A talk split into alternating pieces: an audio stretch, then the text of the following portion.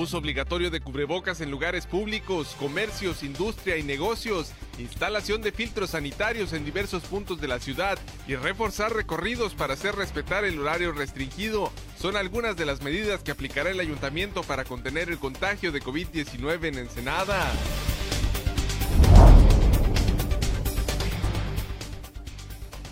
El fideicomiso Ensenada aportó 326 mil pesos para adquirir insumos que servirán para aplicar 2.500 pruebas para detectar COVID-19 en los laboratorios del Centro de Investigación Científica y Educación Superior de Ensenada.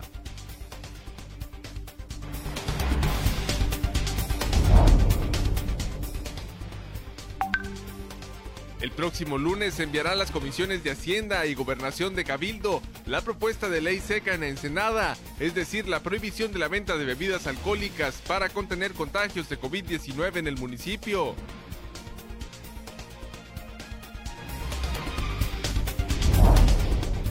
Cuatro grandes empresas de Ensenada, tres hoteles y una maquiladora fueron detectadas realizando el aguachicoleo, es decir, el robo de agua, estimándose que en su conjunto tendrán que pagar 10 millones de pesos por los consumos no cubiertos.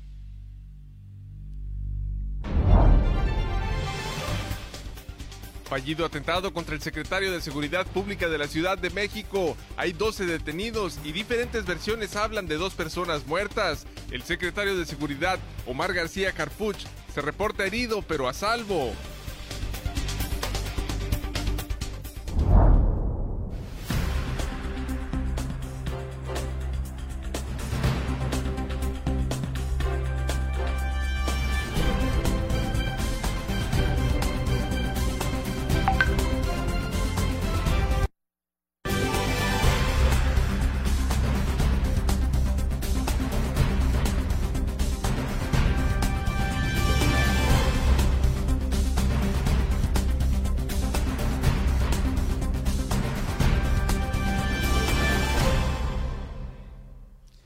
Bienvenidos a Zona Periodística de este viernes 26 de junio de 2020. Este noticiario es una coproducción del periódico El Vigía y en La Mira TV.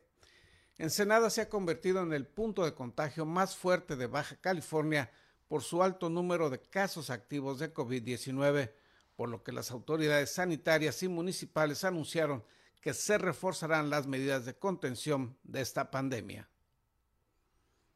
el uso obligatorio de cubrebocas en lugares públicos, comercios, industrias y negocios, la instalación de filtros sanitarios en diversos puntos de la ciudad y reforzar recorridos para hacer respetar el horario restringido son algunas de las medidas que aplicará el Ayuntamiento de Ensenada para contener el contagio de COVID-19 en el municipio. No está en el reglamento del ayuntamiento, ¿no? Tendríamos que ahorita subir una iniciativa, pero eh, nosotros es una política, es una política, no es un reglamento. O sea, nosotros eh, tenemos la política en este gobierno de que todo el mundo traiga su cubrebocas. Asimismo, se restringirá la venta de productos no esenciales. Se sancionará a quienes sin motivo justificado deambulen por la ciudad de las 21 horas 9 de la noche a las 6 de la mañana. Se mantendrá la cancelación de permisos para fiestas en domicilios, salones sociales y no hay ni habrá autorización para eventos masivos. Por ejemplo, se puede sancionar porque alguien se pare en el horario restringido. En caso de que alguien se rehusara a responder a la autoridad y tuviera una conducta que no fuera la correcta, pues ahí ya hay una sanción, ¿no? En tipo de conductas. Habrá quienes entiendan y acaten las, las políticas y las medidas que está tomando el municipio. En la primera sesión del Comité COVID-19 en el que participaron autoridades estatales y municipales, así como organizaciones civiles y académicas, se establecieron 10 puntos de acción, entre los que destacó el reforzar la vigilancia para que en el transporte público se respeten y cumplan las medidas sanitarias establecidas para ese servicio. También se anunció que se redoblarán las inspecciones para detectar la apertura de negocios de actividades no esenciales y en el caso de aquellos restaurantes y hoteles a los que ya se les autorizó una operación parcial, se revisará que cumplan con todos los protocolos sanitarios establecidos, informó para Zona Periodística Gerardo Sánchez García. Y aunque en otros municipios baja californianos se habla de una disminución de casos de COVID-19, Ensenada y Mexicali continúan con altos índices de este contagio.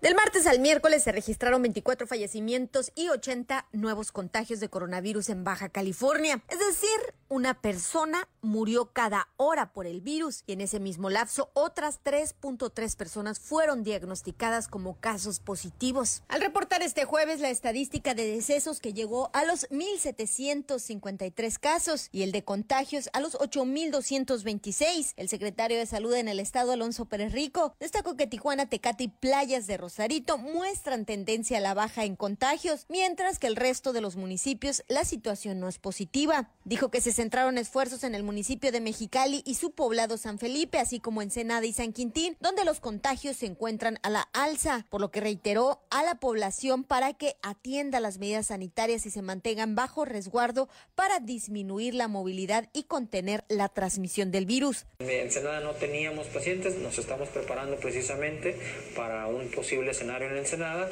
y habilitando este tipo de unidades hospitalarias. Aquí UABC Mexicali es, una, es un hospital puente en donde tiene mucho flujo, egresamos a muchos pacientes, ingresamos a muchos, entran y salen los pacientes precisamente con el enfoque de ver si ya están listos para irse a su casa y que no estén tanto tiempo en unidades concentradoras de COVID como hacia los hospitales generales. Pérez Rico explicó que ante la situación del sector salud de Baja California se preparan con hospitales en el municipio de Ensenada para atender a la población ante una posible alza de contagios. En el informe matutino diario se detalló que de los 8.226 casos positivos acumulados al COVID-19, en Tijuana se registraron 2.608, en Mexicali 4.468, en Ensenada 596, en Tecate 211, en Playas de Rosarito 74, en San Quintín Vicente Guerrero 139 y San Felipe 70. De las 1.753 defunciones registradas en el estado, en Tijuana han ocurrido 827, en Mexicali 762, en Ensenada 85, en Tecate 60, Playas de Rosarito 11, San Quintín y Vicente Guerrero 11 y San Felipe 1, informó Ana Lilia Ramírez.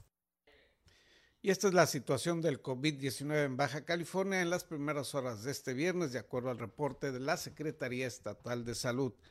En la entidad se reportan 8.226 casos confirmados con 1.753 fallecimientos a causa de la pandemia. El desglose por municipalidades es el siguiente. En Mexicali se reportan 4.555 personas registradas como contagiadas y 763 muertes por el COVID-19. En Tijuana son 2.668 los casos confirmados y 827 los decesos por la pandemia. En Tecate hay 211 contagios confirmados y 60 decesos. En Playas de Rosarito se registran 74 personas contagiadas y 11 muertes. En el municipio de Ensenada son 735 los contagios confirmados y 92 los fallecimientos. Esto hasta las primeras horas de este viernes, de acuerdo al reporte de la Secretaría Estatal de Salud. Embarazos y contagios de COVID-19 es el tema del que nos habla nuestra compañera Isabel Guerrero Ortega. En la entidad, 73 mujeres embarazadas se han contagiado con dicho coronavirus. 73 mujeres baja californianas embarazadas dieron positivo a COVID-19 o son portadoras sospechosas de este virus. Según datos recabados por la Secretaría de Salud el pasado 15 de junio, el embarazo y dar positivo a este coronavirus es una situación que pone en riesgo a las mujeres por lo que hablamos con la doctora Claudia del Carmen Huerta Domínguez, coordinadora del Departamento de Salud Reproductiva y Equidad de Género, Jurisdicción Ensenada, que nos platicó respecto a los cuidados que debe tener una mujer embarazada ante esta nueva normalidad, ya que hasta mediados de este mes, siete mujeres baja californianas fallecieron a causa del coronavirus. De estos 73 casos, tenemos que hay 39 casos ahorita confirmados y activos, dos que se descartaron, 32 em, que son recuperados, que ya pasaron su, su periodo de, de confinamiento. La doctora Claudia del Carmen Huerta Domínguez informó que en Ensenada se estudiaron tres casos, de los cuales dos dieron positivo. Sin embargo, ambas mujeres se encuentran en buen estado de salud junto a sus hijos. Lamentablemente, no muchas mujeres han contado con la misma suerte, por lo que la doctora Huerta nos explica cuáles son las precauciones que debe tomar una mujer embarazada para evitar contagiarse de COVID-19. Ya lo tendríamos que integrar de manera rutinaria hacer los propios en nuestro hogar es el lavado frecuente de manos con agua y jabón de 10 a 20 veces al día, eh, el estornudar y el toser en etiqueta o utilizar un pañuelo desechable en dado caso de que se humedezca o ya que sea utilizado, o obviamente tirarlo a la basura. Las mujeres embarazadas que se atienden en INSABI podrán monitorear su embarazo acudiendo a cualquier clínica. Sin embargo, para ellas queda descartado el servicio en Obrera y Pórticos, debido a que estos dos puntos se encuentran funcionando como clínicas de fiebre. Respecto a la atención de parto, la doctora Huerta puntualizó que esta se está llevando en el Hospital General de Ensenada. La pregunta es a dónde acudir en caso de trabajo de parto. Bueno, en caso de trabajo de parto, la única para los derechohabientes de INSABI nos encontramos que Hospital General es, el, es la unidad receptora para estas pacientes em, y también para emergencias obstétricas.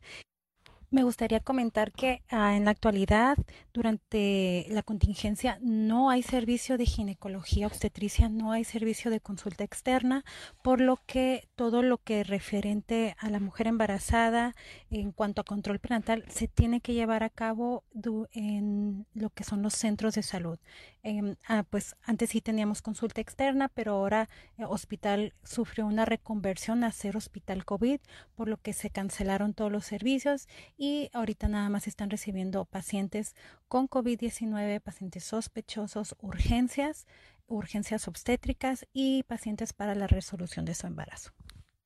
En lo referente a los cuidados ante esta nueva normalidad, las mujeres embarazadas, como el resto de las personas, deberán seguir guardando los protocolos de higiene y sana distancia, ya que el virus puede mantenerse activo varias horas en diversas superficies. Finalmente, la doctora Claudia del Carmen recomendó utilizar agua con cloro para mantener las superficies del hogar limpias y desinfectadas. Obviamente, el lavado de manos y el lavado de superficies. ¿Cómo lo podríamos hacer? La superficie se puede hacer una solución de hipoclorito de sodio, que es el cloro comercial. Eh, lo que tendríamos que hacer es que se recomienda hacer un, en un litro, podríamos agregar una cuchara cafetera de cloro comercial, taparlo, agitarlo y etiquetarlo. Esto es bien importante para no crear confusión y sobre todo si tenemos este, hijos pequeños en el hogar. Con esto se puede rociar, se puede dejar este, hasta 30 minutos en, las superficies y limpiarlo. ¿no? Para Zona Periodística, Isabel Guerrero. Importante donativo que servirá para atender la pandemia del COVID-19 en Baja California, particularmente en Ensenada, fue entregado ayer al CICESE y a la Universidad Nacional Autónoma de México. La donación que estamos recibiendo para el pueblo de Ensenada porque no es exactamente para CICESE, sino para toda la población de Ensenada, por parte del FINDEN, tendrá un gran impacto en la comunidad ensenadense.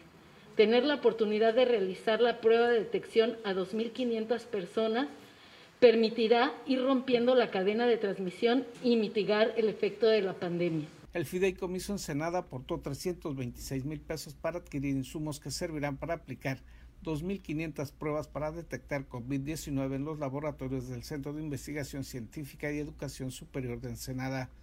Dicho recurso forma parte de una aportación de 15 millones de pesos hecha por el FIDEM a las autoridades municipales para atender la contingencia sanitaria y el donativo fue recibido por la doctora Rosa Mourinho Pérez, directora de la División de Biología Experimental y Aplicada del CICESE, quien informó que desde el 21 de abril hasta el día de ayer se habían realizado más de 2.000 pruebas.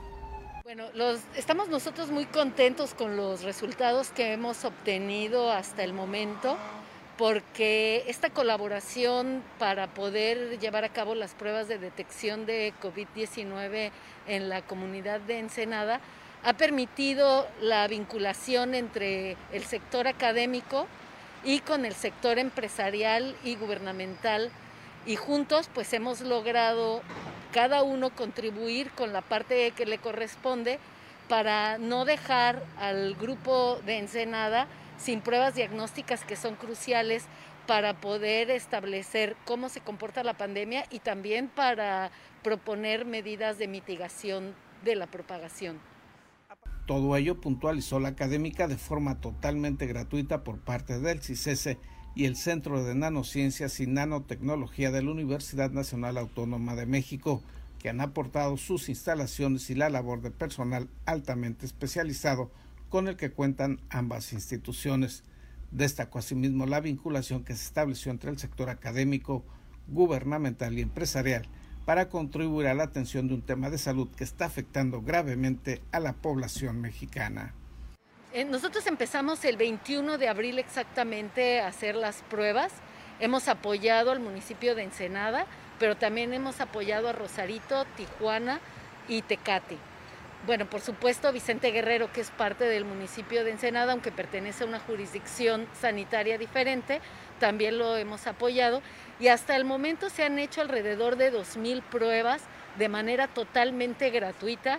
Y esto ha sido con personal altamente calificado del CISESE y en las instalaciones, por supuesto, que tenemos que son altamente calificadas también. Por su parte, Álvaro Muñoz, tesorero del Fideicomiso Ensenada, destacó que la aplicación de los 15 millones de pesos que se aportaron para atender la pandemia ha sido hecha de manera rigurosa y transparente y en el caso de la aportación de los insumos para la detección de los contagios de COVID-19, el prestigio y seriedad del CICESE garantizan que la información que generen con dichas pruebas será de gran utilidad para una mejor atención de la pandemia. Estos controles pues definitivamente nos van a ayudar a bajar esto que definitivamente todos queremos pues ya salir y reactivar la parte económica. Las pruebas este, son las que se van a realizar y bueno, con eso nos van a ayudar a, pues a tener mejores estadísticas. Desde el FIDEN hemos sido muy proactivos, hemos estado prestos y estamos muy seguir trabajando en, en este tipo de iniciativas y mucho más pues con, con, este, con el CICESE.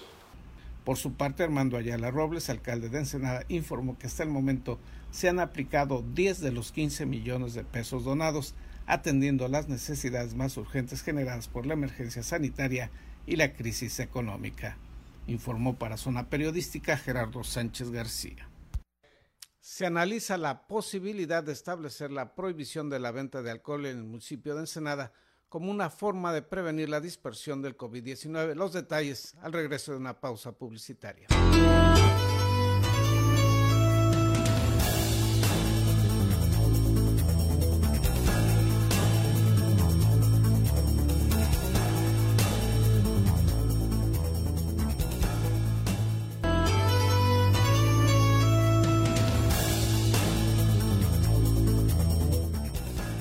Próxima semana se definirá si se aplica o no la prohibición de la venta de alcohol en el municipio de Ensenada. Esto fue lo que dijo al respecto el alcalde Armando Ayala Robles.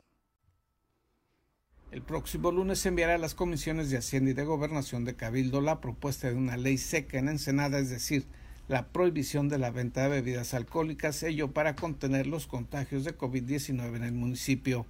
El alcalde Armando Ayala Robles señaló que dicha comisión tendrá que revisar si la propuesta de prohibición es factible o si solo se podrían establecer algunas restricciones en cuanto a los días y horarios, así como la forma en que se está realizando la venta de bebidas embriagantes.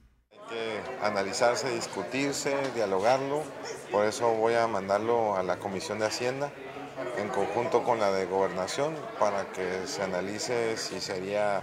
Eh, una propuesta al cabildo de ley seca o restricción o bajo qué eh, bajo qué lineamientos la llevaríamos a cabo. El problema, dijo el municipio, se está presentando principalmente en cuanto a la venta de bebidas alcohólicas en envase cerrado, tanto en las tiendas de conveniencia, supermercados y abarrotes de las colonias populares. El problema se está presentando donde se venden los envases cerrados, que son tienditas, Oxxo, eh, mercados, y no queremos afectar ahorita los establecimientos que con muchos esfuerzos han estado abriendo sus puertas con protocolos, inversiones, que ya es eh, una bebida que viene acompañado de, de, comida o de algún platillo, que ya son envases abiertos. Entonces, bajo ciertas eh, reservas, queremos tomar esas decisiones. Una ley seca general, reconoció el presidente municipal, podría afectar a los negocios que ofrecen el consumo de bebidas junto con alimentos o en el caso de las vinícolas que ya se ha autorizado su operación parcial. Es, reconoció Ayala Robles, un tema complejo y la decisión tendrá que ser enfocada a lograr bajar la movilidad social ante el crecimiento de los contagios, muertes y casos activos de COVID-19 en el municipio ensenadense, que es en estos momentos uno de los más altos de Baja California, informó para Zona Periodística Gerardo Sánchez García. Y en otros temas empezó la cacería de los ladrones de agua de este municipio. Ya cayeron los primeros aguachicoleros de este puerto. Cuatro grandes empresas de Ensenada, tres hoteles y una maquiladora fueron detectados realizando el aguachicoleo, es decir, el robo de agua, estimándose que en su conjunto tendrán que pagar 10 millones de pesos por los consumos no cubiertos. Marcelino Márquez Wong, director de la Comisión Estatal de Servicios Públicos de Ensenada, informó que ya inició operaciones en este municipio la empresa Fisamex, contratada por el gobierno del estado para detectar ese tipo de irregularidades. Aquí en Ensenada firmamos ya el convenio hace unos días, 15, 15 días, 3 semanas, y, tenemos ya personal de Fisamex haciendo revisiones de algunas cuentas y de las cuales ya resultaron cuatro aquí en, el, aquí en la mancha urbana de Ensenada. El funcionario explicó que ese despacho especializado ha logrado en Tijuana una recuperación cercana a los 400 millones de pesos y ante esos resultados exitosos se pidió que apoyara, además de la Comisión Estatal de Servicios Públicos de Tijuana, a los otros organismos operadores del agua en la entidad. La eficacia con que actúa Fisamex pues, es buena, es contundente, hay un reconocimiento humano eh, no, no, es algo que, que, vayan contra, contra el deudor o contra las personas que tengan esos problemas, no van amenazantes, van con toda la cordialidad y, y, pidiendo el respeto también de que ingresen aquellas deudas que no han, no han podido cumplir. Mencionaba ya cuatro detectados. ¿Cuál es el monto estimado de lo que no se pagó de agua por estos cuatro consumidores? cerca de 10 millones de pesos entre los cuatro. De tan solo cuatro de tan solo cuatro. De las cuatro empresas detectadas en Ensenada, indicó Márquez Wong, dos de ellas reconocieron la situación y acordaron pagar. Una tercera se amparó y la cuarta está en el proceso de revisión legal de esa acusación. Aclaró que el cobro no es solo por el agua consumida, sino también por las descargas, ya que cuando se cubre un recibo por parte de la CESPE, en él se incluye tanto el agua consumida como las arrojadas al drenaje, pues también representan un costo por la conducción y su tratamiento, informó para Zona Periodística Gerardo Sánchez García. Como le informábamos en la edición del día de ayer, ocurrió un accidente automovilístico en el Boulevard 2000 en donde fallecieron elementos del ejército mexicano. Estos militares pertenecían a la guarnición militar del Ciprés. César Córdoba nos da los pormenores. Estaban asignados a Ensenada los militares que perdieron la vida la mañana de ayer en el accidente carretero registrado en la ciudad de Tijuana mostraron las redes sociales de la Secretaría de la Defensa Nacional, Sedena. Una publicación en la red social oficial de la Sedena señaló que los seis militares fallecidos en el accidente estaban asignados al segundo regimiento de caballería motorizada con sede en Ensenada. Este desplegado refirió que los efectivos castrenses realizaban operaciones para fortalecer el orden público y paz social, y al atender una denuncia ciudadana por robo de combustible, sufrieron un accidente automovilístico en el Boulevard 2000. Esta publicación fue compartida por Luis Crescencio Sandoval González, de mismo nombre del actual secretario de la Defensa Nacional, en el sitio oficial de la red social de la Sedena. Por esta vía, Sandoval González envió sus condolencias y deseó pronta recuperación y paz a los familiares de las víctimas. De acuerdo al reporte oficial, el fatal accidente se presentó, por causas aún desconocidas, a las 6.16 horas de ayer en el Boulevard 2000, a la altura de la colonia Las Delicias 2, en la delegación Los Pinos de la ciudad fronteriza. Un reporte ciudadano efectuado a la línea de emergencias 911 alertó de la volcadura de un vehículo de la Sedena y que varios soldados se encontraban lesionados y tendidos sobre la vialidad. Esta noticia movilizó de manera inmediata a la Policía Municipal, Cruz Roja y Bomberos de Tijuana. El tercer reporte de la Central de Emergencias de C4 refirió a seis personas sin signos vitales y el traslado de dos elementos en estado de salud grave. Para Zona Periodística, César Córdoba. Y nuestros compañeros de la jornada Baja California reportan que en el Boulevard 2000 son frecuentes los accidentes, esto debido a las pésimas condiciones de esa vialidad. Para este año en el Boulevard 2000 no tienen contempladas obras del gobierno municipal, pues es un tramo carretero estatal. Y a pesar de que se cumplen 14 años de ser inaugurado, no ha sido entregado al gobierno municipal y les impide destinar recurso económico de mejoramiento vial, así lo indicó el alcalde de Tijuana, Arturo González Cruz. El Boulevard, eh, eh, eh, tengo entendido que hay un programa donde el gobierno del estado nos va a entregar a nosotros el Boulevard y para ello hay que remodelar varias áreas, hay que arreglar varios aspectos de, ese bulevar y para poderlo recibir. ¿No, está entonces eh, a manos del ayuntamiento entregado desde hace 20 años? Porque Así es, es todavía una carretera estatal. Sí, pues de hecho quisiéramos ver cómo arreglamos porque mucha de del, del bulevar está lastimado y hay que y hay que remodelarlo, hay que repavimentar muchas zonas. Corredor 2000 es un tramo carretero estatal de 42 kilómetros. Conecta a la zona este de Tijuana con la zona costa. Desemboca en playas de Rosarito, su construcción que inició en el año 2000, por ello su nombre, fue para detonar la conectividad vial entre ambas ciudades, pero no fue terminado en su totalidad. No fueron colocados señalamientos viales, no tiene salidas viales y retornos para los automovilistas, no cuenta con los suficientes puentes peatonales y alumbrado público, deficiencia que han provocado múltiples accidentes automovilísticos y atropellamientos. Según cuerpos de bomberos y de la Cruz Roja, en el corredor 2000 se registra la mayor incidencia de accidentes y volcaduras más aparatosas en Tijuana debido a que las condiciones viales no son las adecuadas, así como atropellamientos por no existir los suficientes puentes peatonales. Como el registrado durante la mañana de este jueves 25 de junio, una unidad de la Serena con militares a bordo volcó y dejó como saldo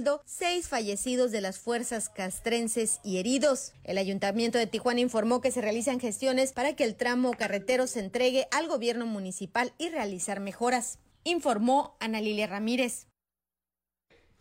Y la mañana de hoy viernes se registró un atentado en contra del secretario de Seguridad Pública de la Ciudad de México, Omar García Harfuch, en el cual se reportan dos personas murieron y 12 más fueron detenidas por su presunta participación en esta agresión.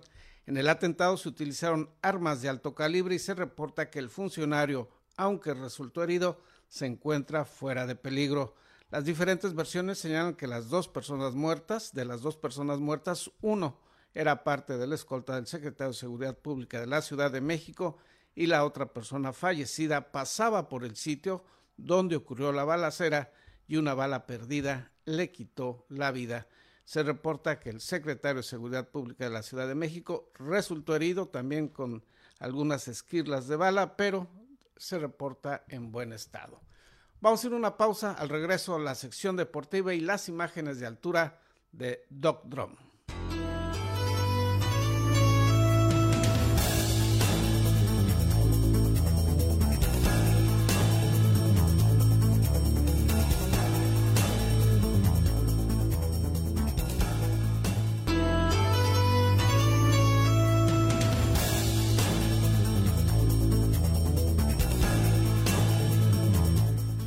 Jesús López Gorosabe, dronógrafo y colaborador de Zona Periodística, nos muestra las grúas del puerto de Ensenada desde otra perspectiva.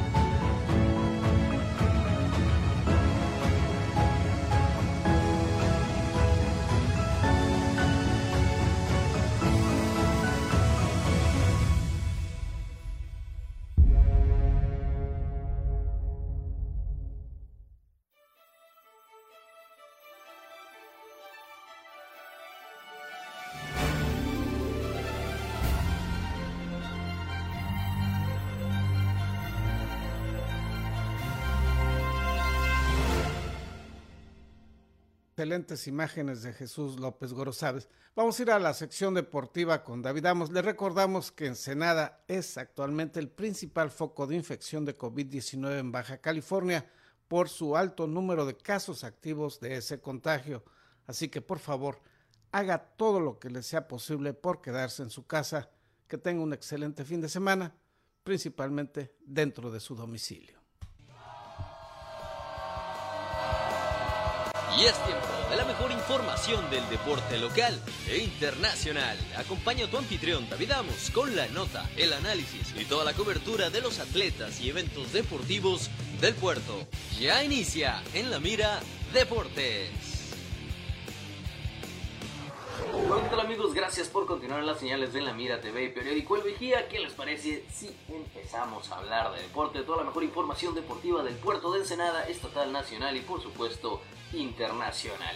Y bueno, ¿qué les parece si iniciamos precisamente con el rey de los deportes? Porque este es un estado y una ciudad bien beisbolera. Y bueno, la gente del INDE, INDE BCL, el Instituto del Deporte de Baja California, tiene noticias eh, porque quiere iniciar ya con los torneos estatales y precisamente ya lanzó la primer convocatoria del torneo de béisbol estatal. Esto por supuesto, dice el director del INDE David González, y las autoridades y todo el tema del COVID-19 lo permite. ¿Qué es lo interesante? Que ya dijo también que le va a dar igual lo que opine, lo que diga, lo que quiera o no quiera, ni más ni menos que, pues, hay que decirlo, el apestado del béisbol baja californiano, Freddy Lugo, quien es el que está al frente del deporte federado, del béisbol precisamente federado en nuestro estado. Que la verdad hay que decirlo, según muchos beisbolistas y gran cantidad de gente que le gusta este deporte, piensa y cree que es una persona que le ha hecho mucho daño al béisbol baja californiano. Pero bueno, ahí están las noticias que la gente del INDE ya quiere iniciar con los torneos si el COVID-19 lo permite. Primero con el béisbol, obviamente porque David González es beisbolista, va a iniciar con lo que más sabe, con este deporte, para después pasarse a los torneos estatales de boxeo, los torneos estatales de otro tipo de deportes, como el voleibol también, por supuesto. Y de aquí nos vamos precisamente a nuestra ciudad, al deporte del fútbol y más que nada a la catedral ensenadense del fútbol ensenadense, ni más ni menos porque la liga de primera fuerza eh, de fútbol precisamente está trabajando en mejorar el campo nueva, nuevo Ensenada. La verdad es que había lugares, o hay lugares todavía un poco descuidados. La gente quiere aprovechar este parón que hay de fútbol para tratar de remodelar algunos lados. Ya le metieron manita de gato a algunos baños que estaban bastante descuidados por ahí. Una zona arreglada, nuevecita, bastante bien, echándole ganas la gente de, primera fuerza precisamente para o todos los directivos que manejan ahí el fútbol en la catedral del fútbol ensenadense, precisamente el campo nuevo Ensenada, donde se juega prácticamente el mayor nivel de nuestra ciudad. Es ahí y qué mejor que lo estén remodelando. Y para continuar hablando de fútbol, bueno, en la Liga de Balompié Ensenadense, Atlético de Ensenada y la Liga de Balompié Mexicano, esta nueva liga que ya hemos hablado en tantas ocasiones, bueno, ¿Se acuerdan cuando se fusiló alguna vez el logo del Athletic de Bilbao para eh, eh, empezar ellos eh, a tener su logo? Que bueno, después sacaron la convocatoria y dijeron, no, no, fue un error de dedo, por así decirlo, no nos quisimos fusilar nada.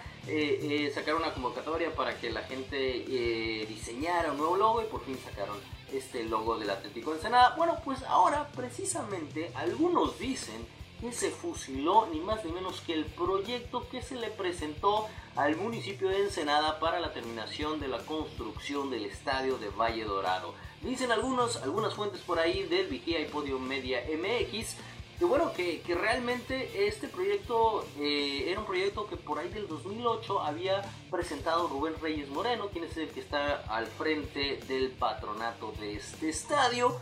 El Atlético de Ensenada lo consiguió, consiguió los planos, consiguió el diseño y miren aquí está nuestro proyecto y lo vamos a presentar y se lo enseñaron a la gente del municipio. Así que bueno, eh, bastante, primero se fusilan el logo, después esto, la verdad es que todos, y, no hay que confundir, todos apoyamos este proyecto, queremos que exista la Liga de Balompié Senadense, queremos esta otra opción de fútbol profesional, queremos fútbol en nuestra ciudad, pero no de esta manera, hay que tratar de meterle más decencia, hay que tratar de meterle más profesionalidad al deporte que tanto quiere nuestra ciudad, que es el fútbol. Y aquí nos pasamos al deporte de los guantes, al deporte del boxeo, porque el ensenadense Omar Pollo Aguilar tiene una prueba de fuego ya precisamente este fin de semana, este sábado va a enfrentar a Dante Crazy, la pelea más difícil de su vida, eh, hay que decirlo, lo ha hecho bastante bien, tiene 17 victorias, 0 empates, 0 derrotas, 16 knockouts para Omar el Pollo Aguilar, una promesa ensenadense que fuera campeón mundial juvenil. Ahora ya está empezando a pelear en las grandes ligas, la primera prueba de fuego, y si sale avante, que es lo que todos los escenarenses queremos, vaya que se espera una gran carrera boxística. Pero bueno, también hay que decirlo, eh, eh, se va a celebrar esta en, las instalaciones de TV Azteca en la Ciudad de México, sin público, tratando de cubrir, todas, eh, todo el tema del COVID-19 para que no exista ningún contagio ni nada por el estilo. Como ven, hay deportes que no se detienen y que ya están buscando la forma de salir adelante. Ojalá no sea el único deporte y existan más actividades físicas, más deportes que busquen la manera y se puedan seguir realizando.